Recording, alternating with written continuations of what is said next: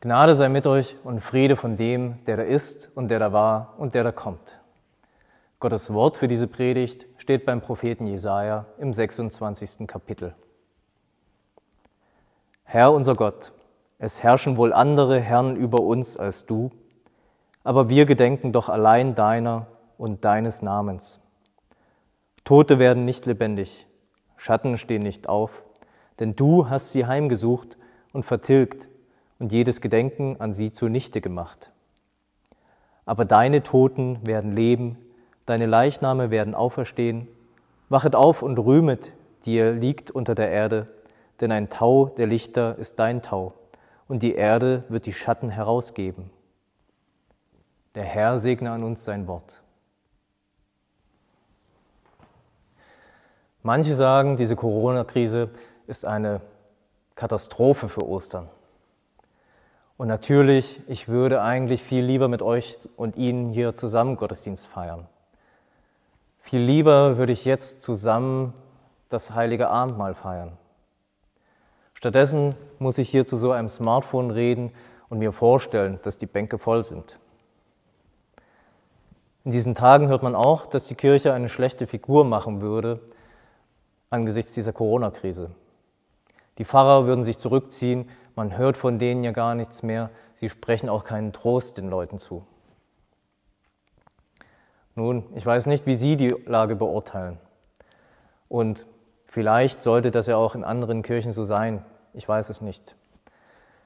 Ich kenne zumindest keinen Amtsbruder bei uns in der selbstständig evangelisch-lutherischen Kirche, der sich jetzt auf die faule Haut legt. Alle versuchen sie mit ihren Gemeindegliedern zu kommunizieren, so gut wie es geht.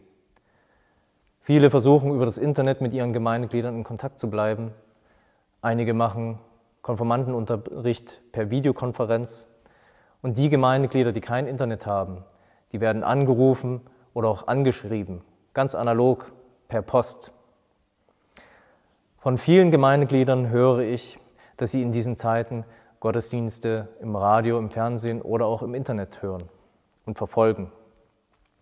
Und ich freue mich über jeden, der dranbleibt und Gottes Wort hört, wo und wie es auch immer geht.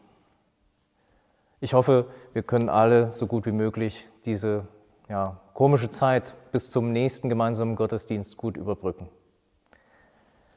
Die christliche Kirche hat jedenfalls in ihren rund 2000 Jahren Bestehen viel Erfahrung gemacht mit Krisen, mit Seuchen, mit Pestilenzen.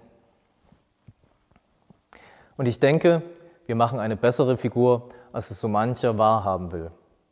Man sollte nur in die Ortsgemeinden schauen, nicht auf das große Ganze, sondern schauen Sie auf die Pfarrer, die vor Ort ihren Dienst tun. Und bei all dem lasst uns vor allen Dingen und eigentlich auf Christus vertrauen. Er hat uns zugesagt, auch die Pforten der Hölle werden die Kirche nicht überwinden können. Gott, der sitzt im Regiment. Er herrscht über alles. Und genau das haben wir auch im Wort für die Predigt gehört. Dort haben wir gehört, Gott herrscht über alles und das tut er für uns manchmal auch verborgen. Das tut er aber für uns. Auch das Volk Israel bekennt sich seit alters her zu dem Gott, der der König der Welt ist, der eigentlich über alles herrscht. Nun berichtet uns der Prophet Jesaja aber auch über die Klage des Volkes. Augenscheinlich herrschen nun doch andere über das Volk. Von der Herrschaft Gottes jedenfalls ist nichts zu spüren. So klagen sie es zumindest. Herr unser Gott, es herrschen wohl andere Herren über uns als du. Und schaue ich mir an, was in unserer Welt so passiert, dann kann ich das gut verstehen. Man kann da schon den Eindruck bekommen, dass zumindest nicht der liebende Gott herrscht. Wir machen ähnliche Erfahrungen wie damals das Volk Israel. Tote, die werden nicht lebendig, Schatten stehen nicht auf, denn du hast sie heimgesucht und vertilgt und jedes Gedenken an sie zunichte gemacht. Nun, Gerade durch diese Corona-Krise, da denken auch wieder mehr Menschen über den Sinn des Lebens nach. Gerade jetzt kommt der Tod uns viel näher, als uns sonst lieb ist. Beziehungsweise jetzt lassen wir vielleicht auch den Tod näher an uns heran. In den Nachrichten wird ja ständig davon berichtet. Es wird berichtet, dass Menschen sterben. Es wird berichtet, dass sich immer mehr neu infizieren. Und das nicht irgendwo weit weg, nein, auch hier bei uns in Deutschland. Und ich meine, jeder von uns hat zumindest irgendeinen lieben Menschen, der auch zu irgendeiner der Risikogruppen gehört. Gerade ist es mir jedenfalls viel bewusster, dass der Tod manchmal viel schneller kommt, als es mir eigentlich lieb ist und erst recht, als ich eigentlich denke. Jeder von uns macht die Erfahrung im Leben, Tote werden nicht lebendig. Das ist das, was wir aus dem Alltag kennen. Da kann es vielleicht auch absurd wirken, jetzt Ostern zu feiern und sich darüber zu freuen. Ostern, das ist schließlich das Fest der Auferstehung, das Fest des Lebens, das Fest des ewigen Lebens. Ostern, das ist der Sieg über Hölle, Tod und Teufel. Und wir stecken jetzt nun hier mitten in dieser Corona-Krise. Trotzdem sollten wir uns die Freude an Ostern nicht nehmen lassen. Trotzdem ist Ostern nicht aus der Kirche wegzudenken. Durch die Auferstehung von Jesus Christus wissen wir, dass Karfreitag keine Niederlage war. Ohne Ostern sehe der Karfreitag nämlich wie eine Niederlage aus. Erst durch die Auferstehung wissen wir, dass Jesus am Kreuz gesiegt hat. Der Teufel stach ihm in die Ferse, aber er hat ihm den Kopf zertreten. Und ich hatte ja schon erwähnt, dass die Auferstehung unsere Erfahrungen übersteigt. Sie entspricht in keinster Weise dem, was wir so im Alltag erleben. Der Trost ist vielleicht, auch damals widersprach die Auferstehung der Erfahrung der Menschen.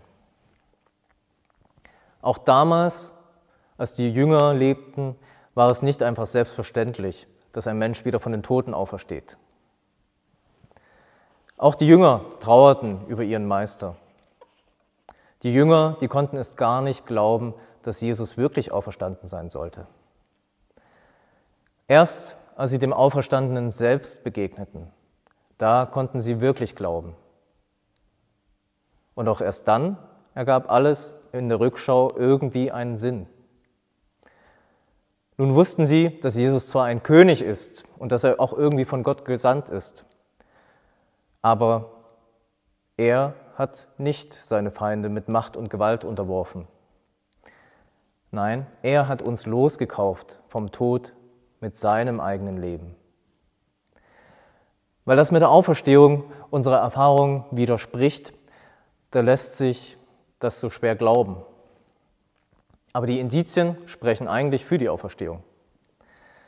Natürlich, wenn, wenn man von vornherein ausschließt, dass es auch so etwas geben kann, dass ein Toter wieder lebendig wird, dann muss das mit dem Christentum irgendwie Quatsch sein.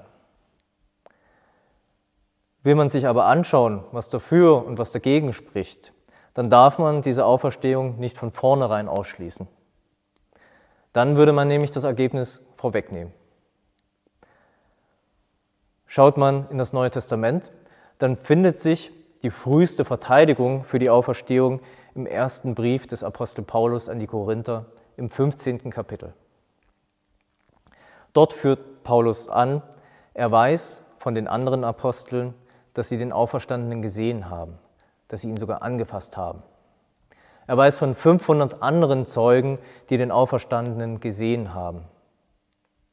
Er führt an, dass diese Zeugen auch zum großen Teil sogar noch leben. Also kann man dann auch die Leute befragen, die sagen, sie hätten Jesus gesehen. Man kann selbst ihre Glaubwürdigkeit überprüfen. Der erste Korintherbrief, der ist ungefähr 55 nach Christus geschrieben worden. Und ungefähr im Jahr 30 ist Jesus Christus gekreuzigt worden. Das heißt, damals lagen nur ungefähr 25 Jahre zwischen der Auferstehung und dem Bericht des Paulus. Damals, da gab es wirklich noch Augenzeugen zur Auferstehung. Wie kühn, wie verwegen wäre es von Paulus gewesen, einfach so die Auferstehung zu behaupten und einfach so zu behaupten, es gäbe diese 500 Zeugen, die man befragen könnte. Die Korinther jedenfalls, die konnten sich selbst nach diesen Zeugen erkundigen. Die hätten nachforschen können, wenn sie wollten. Außerdem, warum sollten Menschen diese Strapazen auf sich nehmen, die die ersten Christen auf sich genommen haben? Warum sollten Menschen diese Strapazen auf sich nehmen, wenn das alles Quatsch war, wenn das alles ausgedacht wäre?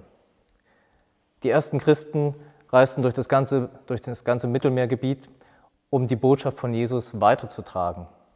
Sie haben Spott und Hohn und Schmach und Schande in Kauf genommen. Die ersten Christen, die haben sich foltern lassen für diese Botschaft. Wer lässt sich für ein Märchen foltern und hinrichten?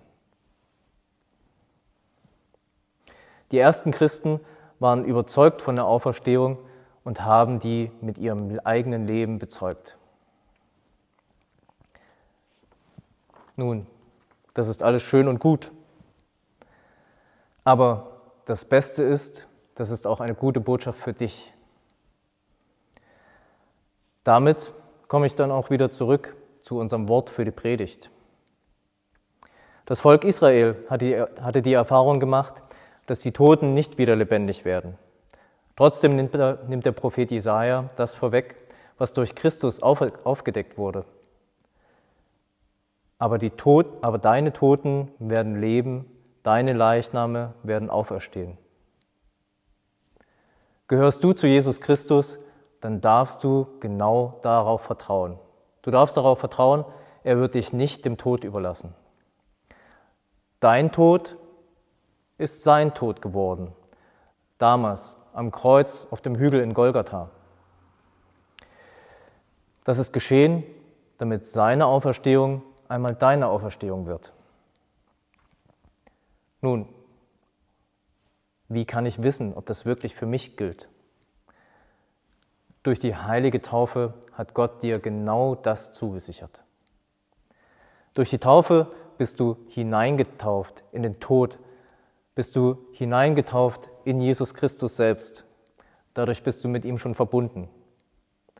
Und durch das Vertrauen auf ihn, durch den Glauben an ihn, bleibt diese Verbindung auch über den körperlichen Tod hinaus bestehen. Durch den Glauben werden wir auferstehen. Gott hat unsere Zukunft in seiner Hand. Und auch wenn wir in unserem Leben vielleicht das eine oder andere verpassen, das Allerbeste, das steht schon für uns bereit. Nun, dass die Kirche keine ganz so schlechte Figur macht, wie so mancher meint, das liegt an Jesus Christus, unserem Herrn. Er hält seine Kirche durch alle Krisen und Seuchen und Pandemien hindurch in seiner Hand. Er bewahrt sie. Er sorgt dafür, dass die Pforten der Hölle sie nicht überwinden können. Nun, dass wir uns darauf verlassen können, das hat er mit seiner Auferstehung bewiesen. Und eigentlich ist diese Corona-Pandemie keine Katastrophe für Ostern. Es wird die Zeit kommen, wenn wir wieder gemeinsam Gottesdienst feiern können, wenn wir wieder zusammenkommen können und auch das heilige Abendmahl zusammen feiern können. Die Freude über die Auferstehung, die bleibt uns auch jetzt. Und auch jetzt können wir rufen, beziehungsweise ruft Gott uns zu, wachet auf und rühmet, die ihr liegt unter der Erde, denn ein Tau der Lichter ist dein Tau und die Erde wird die Schatten herausgeben. Die Freude an der Auferstehung, die bleibt uns. Eigentlich ist Corona keine Katastrophe für Ostern. Eigentlich ist Ostern eine Katastrophe für die Corona-Pandemie. Darüber jubeln wir heute. Der Herr ist auferstanden. Gott, dem ewigen König, dem Unvergänglichen und Unsichtbaren, der allein Gott ist, sei Ehre und Preis in Ewigkeit. Amen.